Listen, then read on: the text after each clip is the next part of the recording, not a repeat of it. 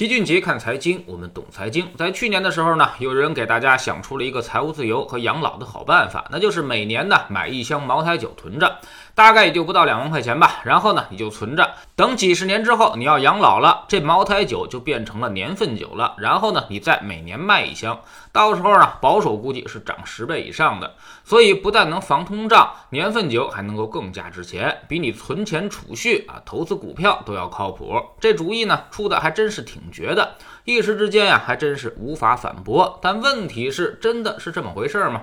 还只是因为后视镜理论，刚好这几年白酒涨价非常猛啊，大家才这么说的呢？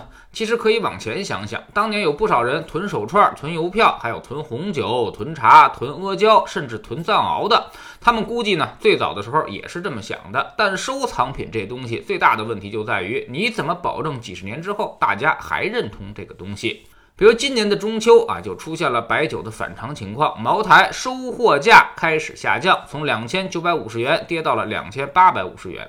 市场上开始有人传言说，有大的经销商开始出货，再加上最近茅台厂商供货也比较充足，所以呢，市场上大家都心有余悸，不敢怎么收货了，信心开始受到了打击。那么现在问题来了。旺季都不旺，那么甚至价格还有所下跌。行业人士普遍认为，在十一之后，茅台酒的价格可能还要继续走低。其实呢，茅台酒也是有周期的，它并不是能够一直上涨的，基本上是涨五年休五年。从二零一六年到二零二一年，这五年的涨幅已经足够猛了，所以未来价格走平甚至下跌是很有可能会发生的事情。说个最简单的例子，你们现在一年消费多少瓶茅台酒啊？一年有多少个酒局能够喝到茅台酒？就拿老七来说，二零一七年之前呢，喝茅台的机会还是挺多的，一年怎么着也能有个十来个局见到茅台酒。现在这。两年呀，几乎一瓶都没喝过了，啊，全都改五粮液、国窖，要么就是汾酒了。所以呢，这就是一个巨大的问题。茅台酒的销量和消费量严重不匹配。那么唯一的解释就是，现在有人囤积居奇，等待涨价。茅台酒已经从一个消费品变成了一个投资品，最大的应用场景呢，恐怕就是送礼。但这玩意儿啊，它终究是要被消费的。如果不被消费，那就没有存在的意义了。虽然茅台酒产量很有限，但也还在每年加大供应。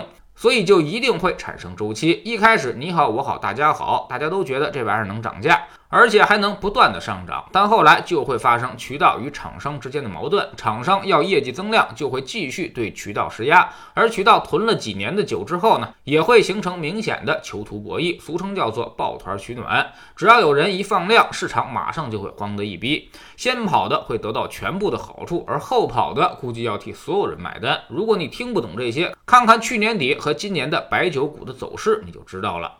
所以在巨大的利益诱惑之下，一定会有人率先变现，落袋为安。而茅台呢，也差不多逼近了这个时间点，估计后面可能会有一波肉眼可见的价格回落。有人说绝对不可能啊，茅台还能不值钱吗？举个例子，二零一三年茅台酒的价格从逼近两千五百块钱一瓶啊，那么跌到了八百块钱，而且低价一直维持到了二零一七年。老齐就在这几年几乎每年囤两箱茅台酒，一箱呢都不到六千块钱。二零一八年之后，觉得价格太高了。就不买了。当然呢，我不是为了囤货等升值，我只是为了商务接待消费啊，买的划算一点而已。这几年呢，其实不光茅台酒，很多高端白酒都在利用这一招涨价，制造焦虑，不断的进行价格上涨，让大家就萌生了囤货的想法。而且白酒这东西啊，它又不过期，所以很多人啊，其实都是多买出来了不少了。但白酒的消费量每年几乎是刚性的，今年你能喝半斤，明年你还是喝这么多，不可能酒量大增。而且随着老龄化到来以及线上办公效率越来越高，其实呢线下消费的机会是在减少的。再加上疫情的影响，可能未来很长一段时间都会是这样。另外，年轻人的偏好问题也是白酒消费不可避免的一个不乐观因素啊。过去几年之所以销量暴增，主要就是因为涨价预期在起作用。今年开始，随着社会消费品零售总额的回落，白酒的业绩也已经是大不如前，但是经销商没有反向出货，所以白酒离至暗时刻可能还差的有点远。所以呢，从投资的角度来说，现在抄底大消费还为时尚早啊。等一大堆负面消息铺天盖地而来的时候，等茅台有价价格合理的时候，起码你能够用出厂价格买到这些东西的时候再抄底不迟。另外，就这篇文章的开头那个囤茅台酒养老的方法，其实风险也是极大的。最大的问题还是在于偏好啊！你怎么保证等你老了之后，下一代人还对茅台酒情有独钟呢？有人说呀，茅台是国酒，一直都是信仰，但这个还真不一定。就在十五年之前，茅台其实是干不过五粮液的；而在建国之前，他俩其实都是个小厂，都干不过汾酒。所以这些历史其其实都是营销出来的结果而已。谁能想到三十年之后，大家的口味又会如何呢？在知识星球秦杰的粉丝群，我们一直在讲各种投资的问题。而今天晚上呢，老齐就将请到两大消费投资的高手——工银瑞信的基金经理王鹏，以及华创研究所所长、新财富三连冠的分析师董广阳，进行一场大直播，看看现在的消费行业状况是否已经跌到底了呢？到底能不能进行投资？我们总说投资没风险，没文化才有风险。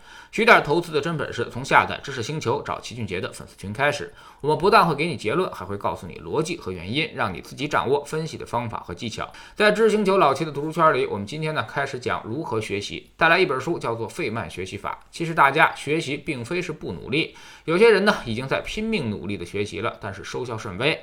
其实就是因为你的方法不对，所以知识的留存率很低，对自己也并没有什么改变，还浪费了很多的时间，搞得自己是身心俱疲。那么到底该如何去学习呢？这是你不容错过的一课。每天十分钟语音，一年为您带来五十本财经类书籍的精读和精讲。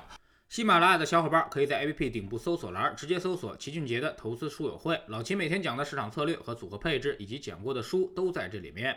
读万卷书，行万里路，让自己获得提升的同时，也可以产生源源不断的投资收益。欢迎过来体验一下，给自己一个改变人生的机会。